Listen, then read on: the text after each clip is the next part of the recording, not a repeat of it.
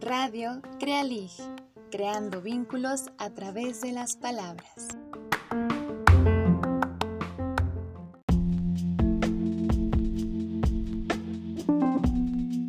Buenas noches a nuestros escuchas y bienvenidos a nuestro noveno programa de Radio Crealig.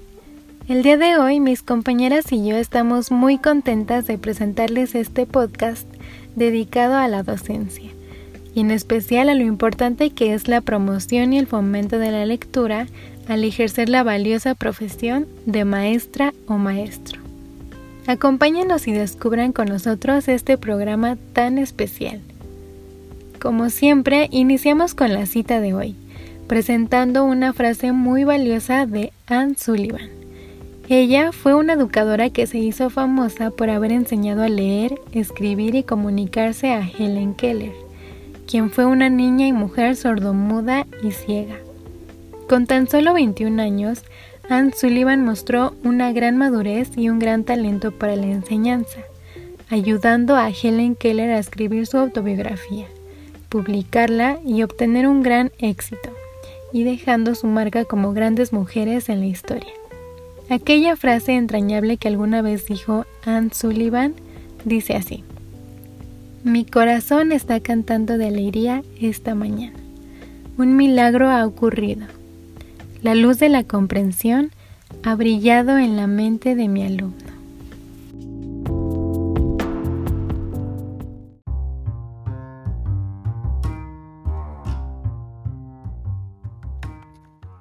Vez en nuestra sección Descubriendo a, tendremos como invitada nuevamente a la profesora Rosa Estela Ramírez Infante, quien es fundadora de la red Crealig.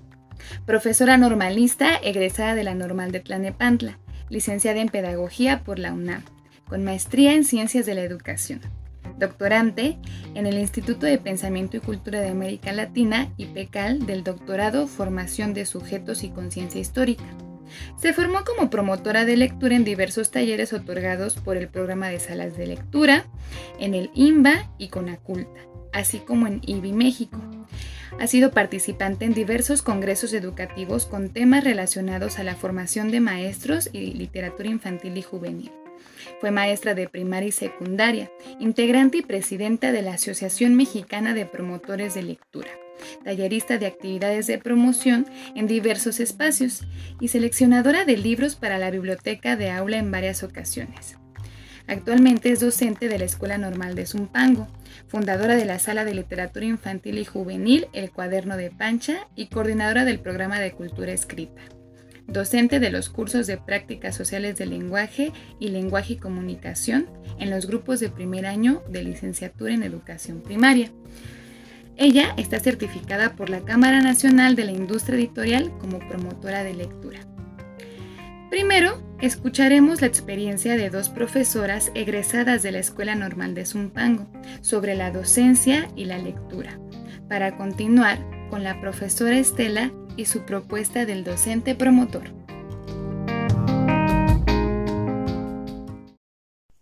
Hola a todos, mi nombre es Concepción Reina Pineda Morales egresada de la Escuela Normal de Zumpango. Y bueno, yo en esta tarde quiero compartirles que eh, gracias al conocer la literatura infantil y juvenil, yo como docente frente a grupo ya actualmente eh, he realizado diferentes proyectos eh, dentro de mi grupo, retomando la, la literatura infantil y juvenil porque es un medio el cual eh, yo me he dado cuenta motiva a los alumnos para poder aparte de imaginar crear nuevas cosas ir a diferentes mundos ellos han reflexionado sobre puntos y cosas muy importantes de su vida que a lo mejor a veces pensamos que por ser pequeños pues nos interesan por las cosas que vivimos como adultos podríamos decir pero no es así yo eh, dentro de, de, mi grupo, yo tengo a primer grado. Entonces, yo lo que trabajé a lo largo de todo el ciclo escolar fue enfocarme principalmente en la familia. Y bueno, lo que yo hice desde un inicio, pues principalmente es retomar varios libros de literatura infantil y juvenil, pero con una temática en especial, es decir, retomando el tema del tema de los libros. Y principalmente están enfocados hacia la familia.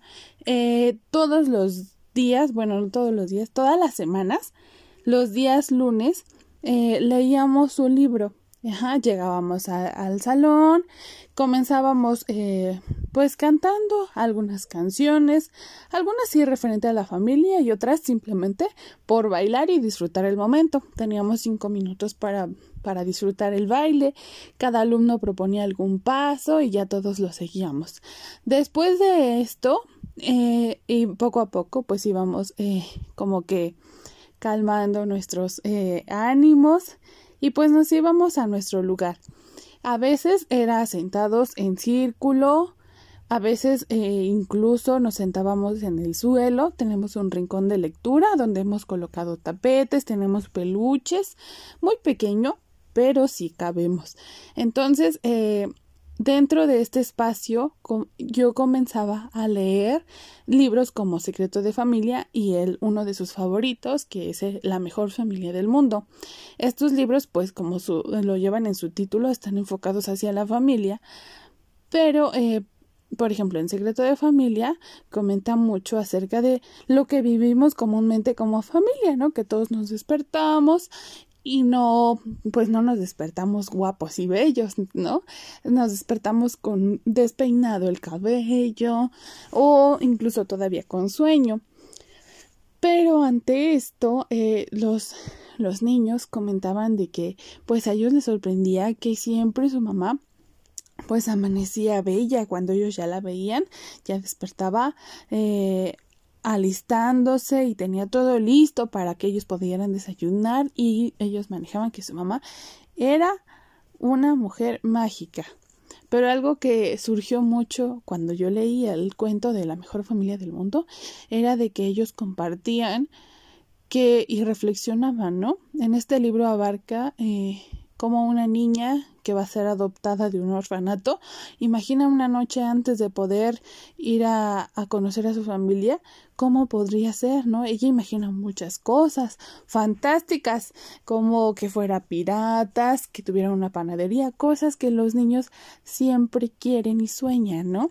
Entonces, ante la realidad a la que se enfrenta, Carlota, la, eh, el personaje principal de este cuento, ella se da cuenta de que realmente no necesita a lo mejor una familia de piratas como tal, sino que tiene a un papá que le ayuda a buscar tesoros, tesoros que para ella son importantes dentro de su casa. Entonces, los niños comentaban que ellos se daban cuenta que tenían a la mejor familia del mundo. ¿Por qué? Porque podían compartir en una noche una cena juntos, porque podían compartir ya sea con su papá o con su mamá, ver una película, su película favorita, porque podían compartir a lo mejor con sus hermanos momentos para poder jugar dentro de casa o poder salir a jugar al patio.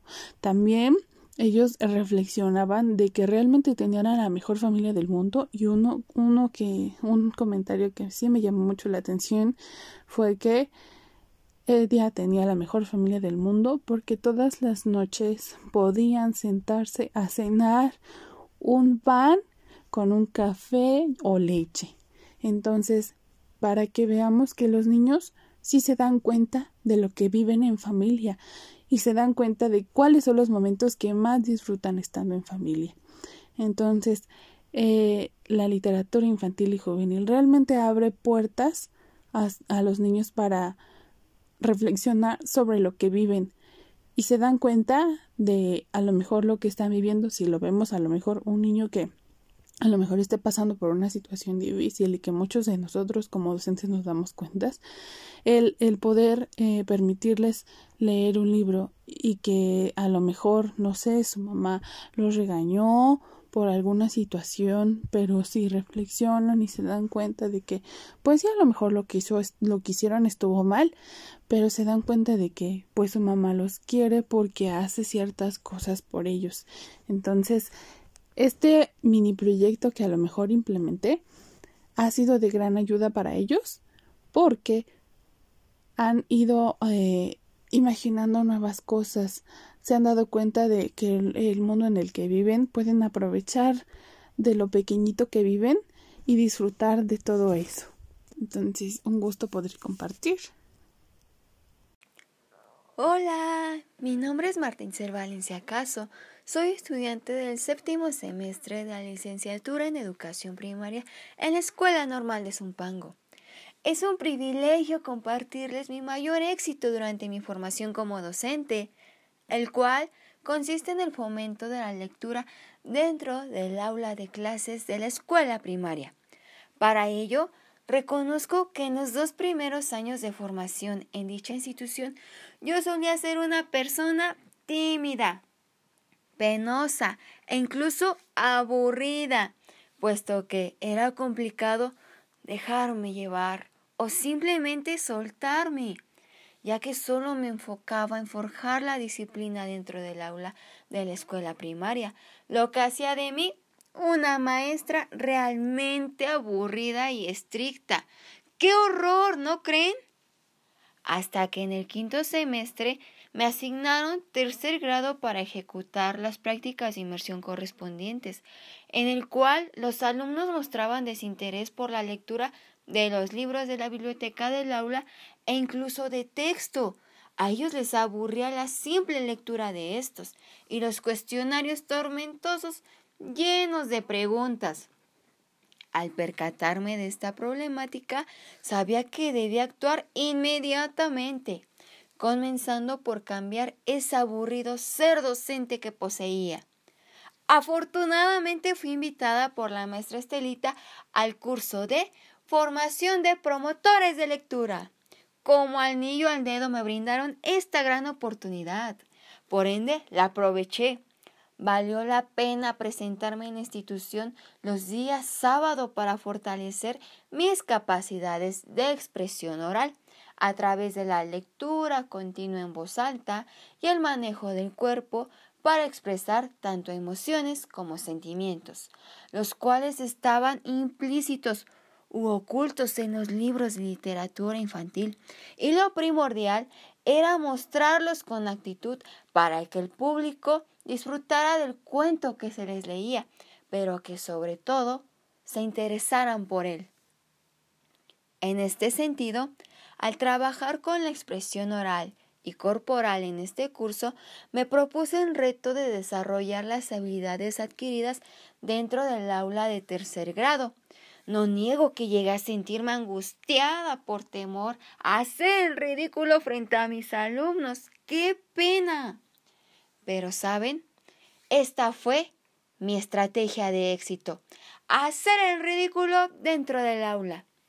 Puesto que representé el cuento de la leyenda del murciélago, adornando mi cuerpo con unas orejas grandes y una capa enorme llena de plumas porque mi objetivo era transmitirle a mis niños alegría, con la actitud positiva que yo poseía, dejando de ser aquella maestra aburrida y convirtiéndome en la maestra divertida, o chida, como es la expresión de maravillosos pequeños con un corazón inmenso, creando un ambiente divertido y relajante dentro del aula en donde los niños pudieran desenvolverse libremente, porque al hacerlo yo como docente ya les estaba poniendo el ejemplo a ellos. Por lo tanto, la clave para fortalecer la lectura en los alumnos de educación primaria está en la actitud y en la disposición del docente al romper esos paradigmas tradicionales. ¿Y cómo? Perdiendo la pena, soltándose o dejándose llevar y haciendo el ridículo. Por eso soy orgullosamente Kralig. Las voces que ustedes escucharon representan una pequeña parte de un proyecto que me da mucho, mucho gusto presentarles, el de la formación de docentes promotores de lectura. La idea es articular lo mejor del mundo de la docencia con lo mejor del mundo del fomento lector. Eh, con lo mejor me refiero específicamente a lo siguiente. Desde la docencia, el enfoque sociocultural para el desarrollo de las habilidades de comunicación que permitan la formación de usuarios plenos del lenguaje, es decir, personas que sean capaces de comunicar lo que piensan y sienten, que construyan aprendizaje a través de la lectura del mundo que les rodea y que tengan una posición al respecto. Del mundo del fomento lector retomamos, por supuesto, la lectura de libros de literatura infantil y juvenil, así como de las aportaciones teóricas de algunos especialistas en este campo. También nos valemos de sus estrategias más juguetonas como la lectura en voz alta, la narración oral y las aportaciones del arte en general, como la expresión corporal, la creación de títeres, las artes visuales, la música o la danza. La metodología por proyectos nos permite colocar en el centro la lectura de los libros de las bibliotecas de aula. Retomamos este recurso porque sus temas son tratados con gran belleza y calidad literaria. Por ello detonan el diálogo y la construcción de aprendizajes dentro de un contexto que interesa tanto a los niños como a los maestros. Esto crea un espacio poético, como menciona Graciela Montes en su libro La frontera indómita. Algunas veces será lectura gratuita, pero en otras ocasiones serán los libros los que inspiren y articulen proyectos creativos con los que los niños y las niñas puedan identificarse, aprender y crear. En el caso de los maestros pueden tejer diferentes áreas de conocimiento de manera sutil y creativa para abordar el desarrollo del, programa que tienen encomendado. Ay, porque solo los que trabajamos dentro de las aulas, cada ciclo escolar, sabemos todo lo que implica ser maestro, además de planear, dar clases y evaluarlas. Muchos de nosotros tenemos el gran compromiso de formar personas desde el amor, la inteligencia y la creatividad, al igual que algunos mediadores de lectura. En la actualidad, pues desarrollo algunos talleres para la formación de docentes promotores, con la opción de certificarse en la Cámara Nacional de la Industria Editorial Mexicana y de esta manera complementar la formación inicial o la formación continua que todos los maestros debemos tener. Bueno, pues a grandes rasgos eso es lo que quería platicarles sobre este proyecto de formación de docentes promotores y decirles con el corazón que no todos los maestros somos personas desinteresadas por la lectura, como algunas veces se quiere decir. Al contrario, nos preocupamos, tratamos de atender lo que los niños necesitan. Entonces, pues les dejo este comentario. Muchas gracias por escucharnos y ahí va un abrazo pachoncito. Gracias. Hola, la primera canción que vamos a compartirles el día de hoy es Si yo fuera, de la cantautora colombiana Marta Gómez. Creo que es un himno a la generosidad de la palabra, de la música, del sentimiento, porque en especial las personas que son sensibles siempre nos ofrecen algo a la vida. Disfrútela.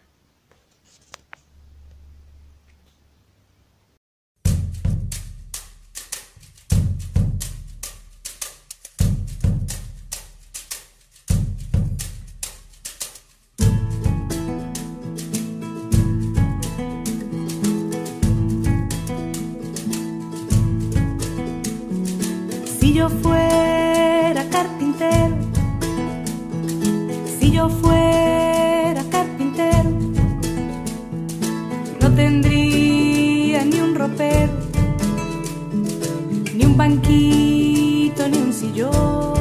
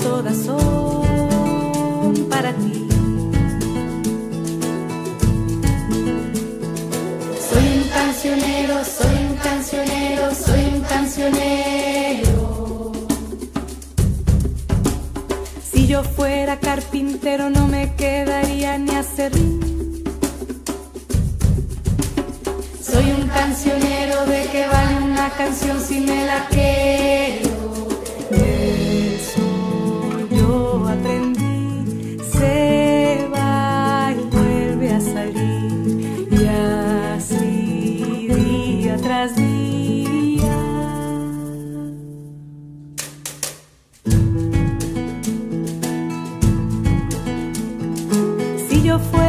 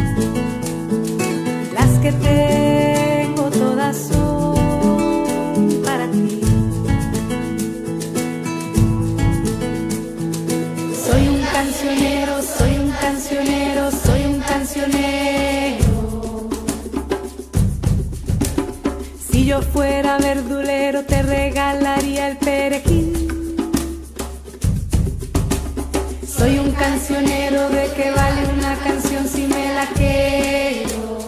Eso yo aprendí, se va y vuelve a salir.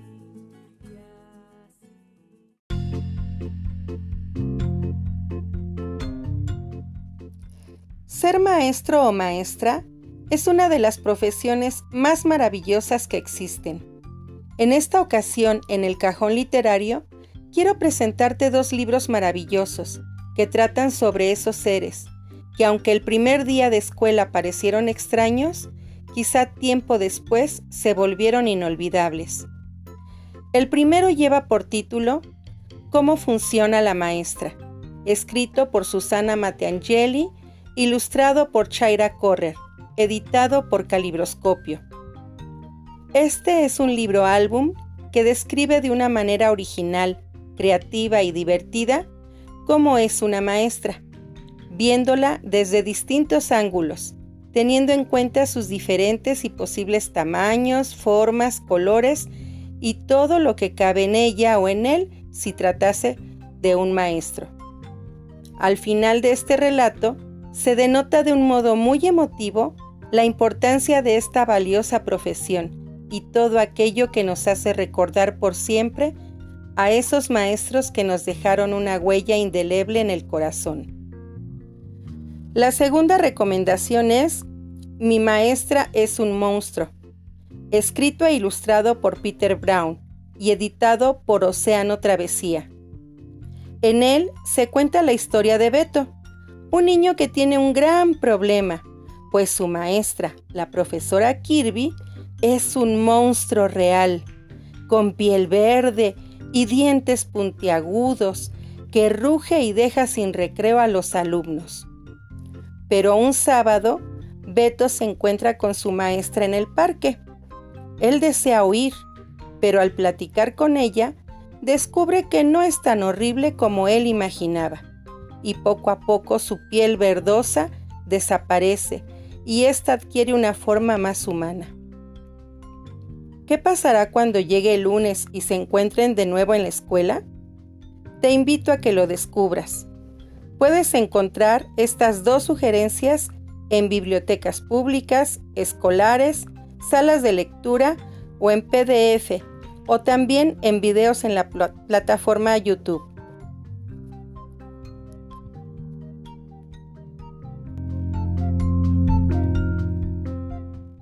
Esta vez, en nuestra sección Revivamos la Palabra, tenemos grandes invitadas. Acompáñame a conocerlas. La primera de estas palabras es maestro, pero la veremos desde una lengua indígena, de acuerdo a su pronunciación. ¿Y qué mejor que la lengua náhuatl? En náhuatl, maestro se dice tamashtiani. Otra de nuestras palabras es época. Es un periodo de tiempo determinado en la historia o en la vida de una persona. La tercera palabra es limerencia.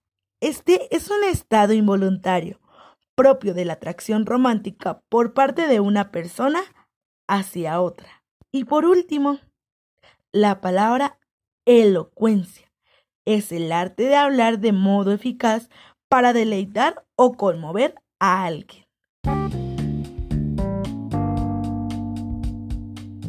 Amigas y amigos cinéfilos y seriéfilos. Hoy en esta increíble sección tenemos una serie que sin duda queda perfecta con el tema que estamos tocando en nuestro programa y que estoy segura de que les encantará y la amarán tanto como ya muchas personas lo hemos hecho. Su nombre es Merlí y relata la historia de un profesor de filosofía que en tiempos en que las nuevas tecnologías son más importantes que el arte de pensar, se las ingenia para conectar el mundo interior de sus alumnos, como sus problemas, ilusiones y sueños, con las cuestiones que aborda la ciencia que se hace preguntas y busca la verdad. Cada capítulo está dedicado a diferentes filósofos cuyas ideas conectan con las preguntas y vidas de los personajes.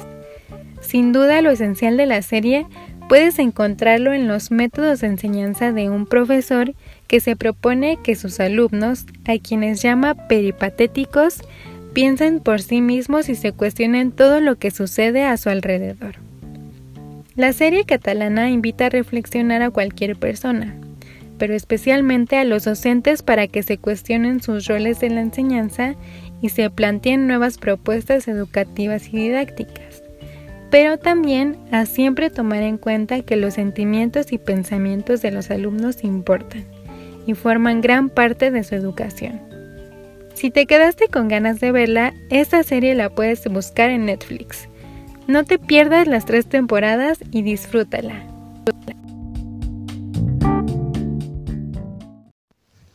La siguiente canción se llama De la voz al viento, del grupo Ampersand. Hay quienes lo definen como un son veracruzano y hay otros que al final descubren una beta africana que nos llena como mexicanos. Te invito a que la disfrutes y que detectes a ti qué vibra te toca. Gózala muchísimo.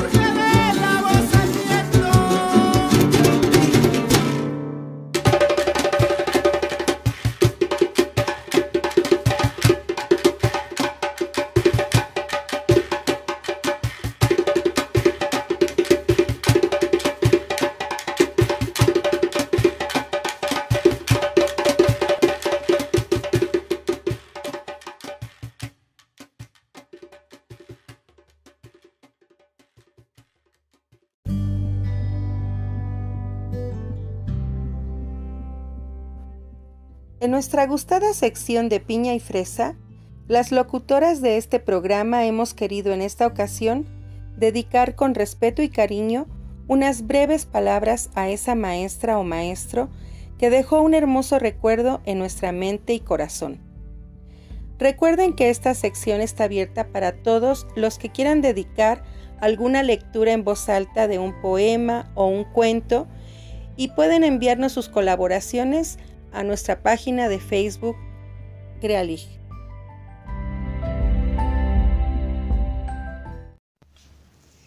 Creo que debo dar gracias a todos mis maestros, a todos, desde el kinder, que los voy repasando en la memoria, en la primaria, en la secundaria, que a todos los recuerdo con cariño, en especial a la maestra que me impulsó con más fuerza hacia la literatura.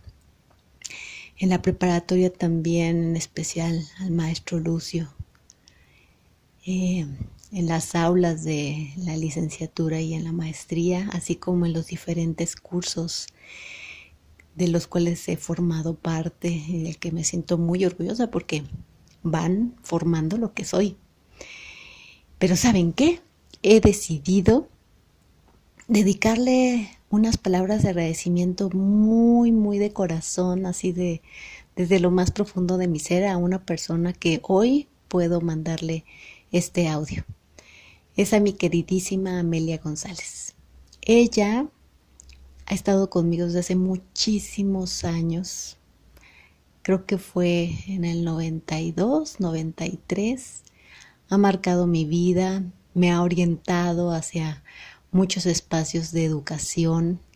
Em, hemos tenido grandes experiencias donde también hemos aprendido y a ella dedico em, este espacio de admiración, de respeto, eh, porque además la quiero muchísimo y, repito, sobre todo tendré la oportunidad de mandarle este audio. Gracias a todos los maestros que han colaborado en lo que hoy soy. Abrazos a todos y cada uno de ellos. Hola, soy Dulce. Aunque he tenido maestros y maestras que han marcado mi vida tanto como estudiante y persona, quiero dedicarle estas palabras de agradecimiento a la primera maestra que desde muy pequeña me adentró a la lectura y al mundo mágico de la poesía y que me ha acompañado en muchas experiencias de mi formación como persona. Muchas gracias, maestra Estelita, por ser una persona fundamental en mi vida. Aunque le conozco más allá de la escuela, ese quinto año de primaria en la Quetzalcoatl fue el año más divertido y aventurero para mí y para muchos de mis compañeros. Fuimos escuchados por ti en dudas sobre nuestro crecimiento, escribimos nuestras propias historias de magia, conocimos el teatro como juego junto con Don Quijote de la Mancha. En la feria de la escuela pudimos explorar nuestros talentos. Conocimos personas externas y extraordinarias que nos compartieron su trabajo.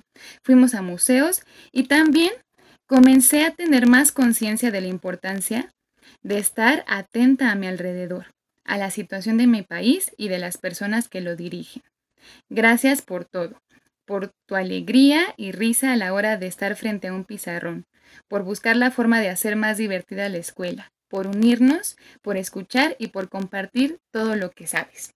Un abrazo muy fuerte.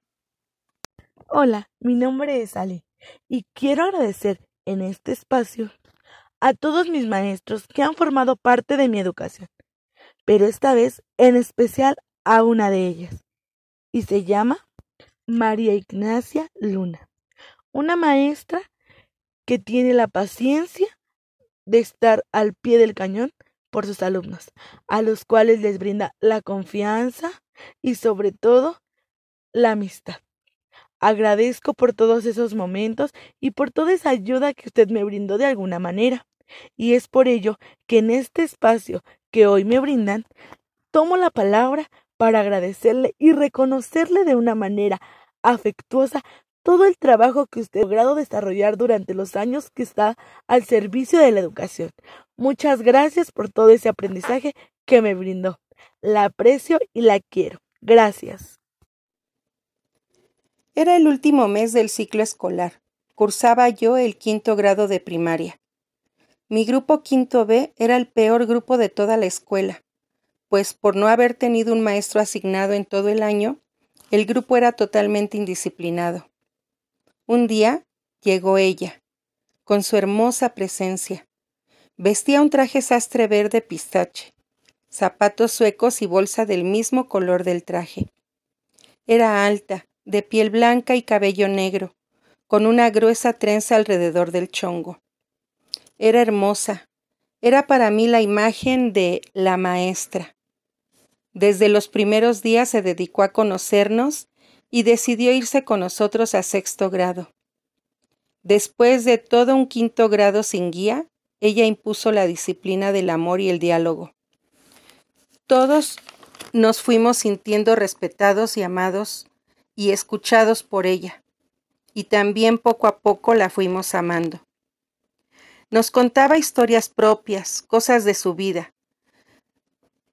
Todos los días leíamos las lecturas del libro de texto, conversábamos sobre ellas y entonces después iniciaba la clase. Confió tanto en nosotros que juntos creamos el periódico mural escolar, El Forjador, y nos convirtió en verdaderos reporteros. Gracias, querida e inolvidable profesora Lucila Pérez Villanueva. Usted sembró en mí ese deseo amoroso de ser maestra. Gracias por enseñarme con el ejemplo la maravillosa vocación de enseñar con amor. Un beso y toda mi gratitud y admiración hasta donde se encuentre. Hace algunos años la vida me permitió volver a verla. Iba sostenida del brazo de su hijo. Nos subimos al mismo transporte. Mi corazón latía mil por hora y me atreví a acercarme. Y le dije, Hola maestra, quizá no me recuerde. Yo fui su alumna y hoy soy, gracias a usted, una feliz maestra.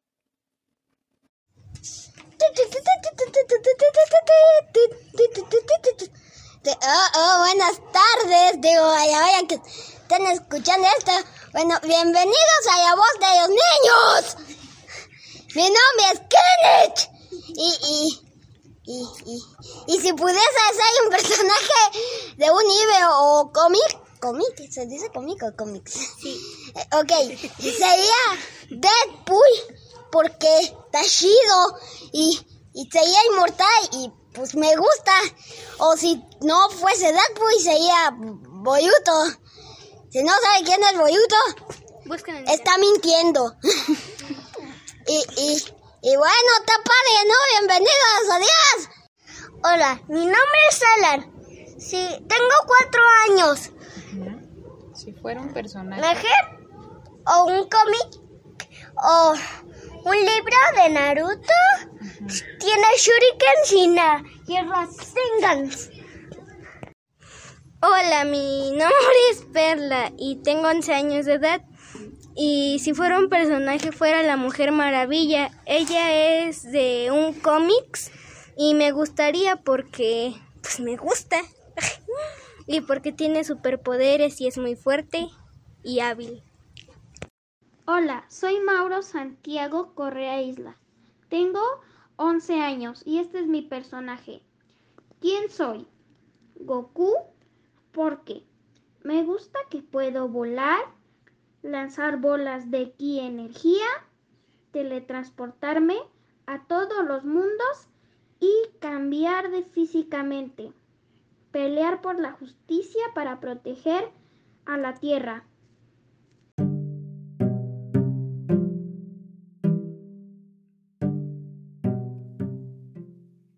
Esta vez en Te Recomendamos les traemos varias invitaciones a talleres y eventos en línea. El primero es el ciclo de talleres Tiempo de Sembrar Poesía, en donde los siguientes jueves 20 y 27 de agosto se darán sus últimas dos sesiones a las 5 de la tarde, a través del Facebook de Alas y Raíces que compartiremos en nuestra página. También por parte del FONCA está la invitación para el taller Introducción al cómic, que se estará dando vía YouTube de forma gratuita los días 14, 16 y 18 de septiembre. Y también la Orquesta Sinfónica Nacional nos comparte un video en donde interpretan la música de Star Wars, que les dejaremos en la página de Crealig. Recuerden que con el hashtag Contigo en la Distancia pueden encontrar fácilmente eventos culturales de forma virtual. El día 16 de agosto, a partir de las 3 de la tarde, se celebrará el Festival Internacional Todos Ruedan, por el Día de las Infancias, en donde habrá una serie de conciertos de músicos de varios países a través de Zoom. No se lo pierdan. Para más información, visiten la página de Facebook de Todos Ruedan. Cada miércoles, la red Crealig convoca al club de lectura mientras leemos, en donde se comparte la lectura en voz alta a la vez que se colorea un mandala para así poder relajarnos y disfrutar en conjunto. No se olviden de consultar nuestra página cada semana para encontrar la liga de Zoom y la lectura correspondiente.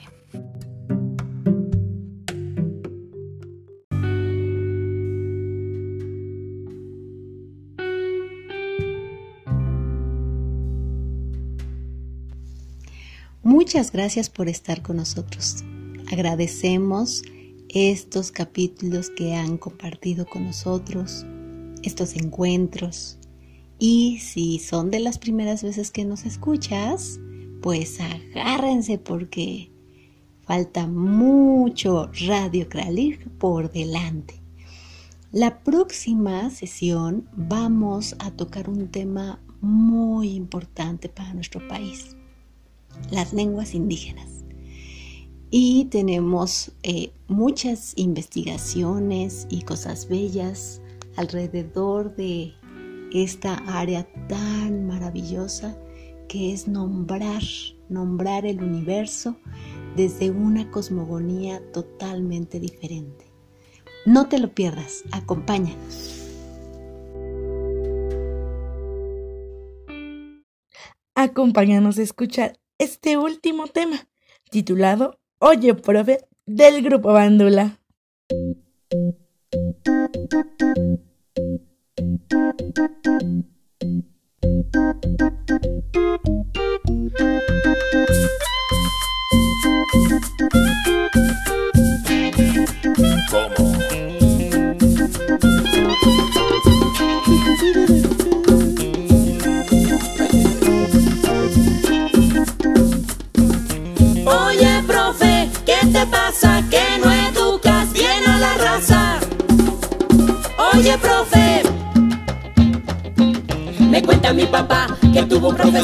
Que a todos sus alumnos trataba de lo peor, de manera injusta. A todos reprobaba, les daba de reglazos, a gritos los trataba, de ellos se burlaba, los dejaba sin recreo, les ponía orejas de burro, los trataba re de feo.